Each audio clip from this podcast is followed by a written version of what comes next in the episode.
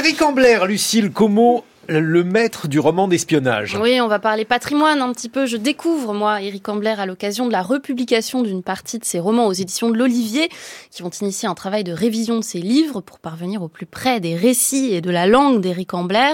Et c'est une lecture tout à fait enthousiasmante. Alors, vient de paraître, avant d'autres titres au printemps, Le Masque de Dimitrios. C'est l'histoire de Charles Latimer, auteur de romans policiers à succès en villégiature à Istanbul à la fin des années 30. Lors d'une soirée mondaine, il fait la connaissance du chef de la police secrète turque qui lui raconte l'histoire rocambolesque et sanglante d'un homme de main prénommé Dimitrios, dont il a suivi les méfaits pendant des années partout en Europe sans toutefois parvenir à l'arrêter et qu'il vient de retrouver mort, poignardé dans les eaux du Bosphore.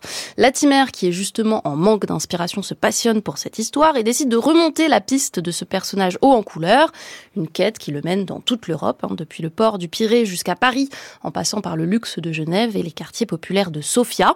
Un travail préparatoire à l'écriture qui le mit vite en danger. Il rencontre un soir dans un wagon couchette un étrange personnage qui connaît son nom sans qu'il le lui ait donné. Et surtout, un soupçon s'affermit. Dimitrios est-il seulement vraiment C'est du roman d'espionnage hyper tenu, très sérieux, hein, qui tient moins de l'enquête policière que du roman noir, car ce qui importe surtout, c'est l'atmosphère dans laquelle il plonge les lecteurs, qui découvrent une Europe interlope, qu'elle soit celle internationale et huppée de riches villas d'expatriés, ou celle des bas-fonds urbains, où se négocient des meurtres pour pas cher. Partout, de bas en haut, les mêmes crapules, mais qui ne se salissent pas les mains de la même manière. Ainsi, Dimitrios a-t-il servi de tueur pour le compte d'une banque d'affaires impliquée dans un coup d'État en Bulgarie. Éric Ambler était un homme de gauche qui a longtemps eu des sympathies communistes. Oui, ça c'était avant les années 50 et les révélations sur l'ampleur des purges soviétiques. On sent que ces grandes idéologies du XXe siècle travaillent jusqu'à la structure du roman dont Ambler fait coïncider l'action avec le moment où il écrit et qui nécessairement est aussi un commentaire sur l'actualité internationale. Dimitrios, cet être insaisissable qui n'a pas de nom, orphelin, fugitif permanent et qui se fait passer tantôt pour grec, tantôt pour turc, tantôt pour chrétien, tantôt pour musulman, est une sorte de biais dynamique pour raconter une Europe entre les années 20 et la fin des années 30 tout à fait instable. Il y est question du génocide arménien, de la conquête turque, des putschs militaires en Europe du Sud, de crimes antisémites, de la manière dont la grande machine capitaliste se nourrit de cette instabilité et l'organise parfois à ses fins.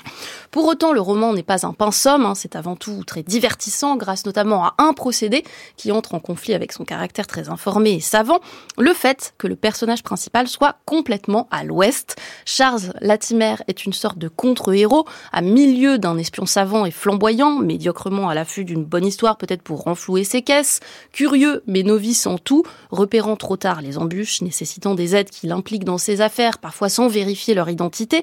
C'est à cet endroit qu'Ambler fait fort, il lâche dans une structure très cousue, un nourri d'histoire et de géographie, un personnage erratique, pas catastrophique non plus, hein, ce n'est pas OSS 117, mais suffisamment moyen pour créer de la tension. Il faut lire Ambler, disait Hitchcock. Voilà, si je ne vous ai pas convaincu, écoutez ce bon vieil Alfred. vous nous avez parfaitement convaincu. Merci, Lucille Como.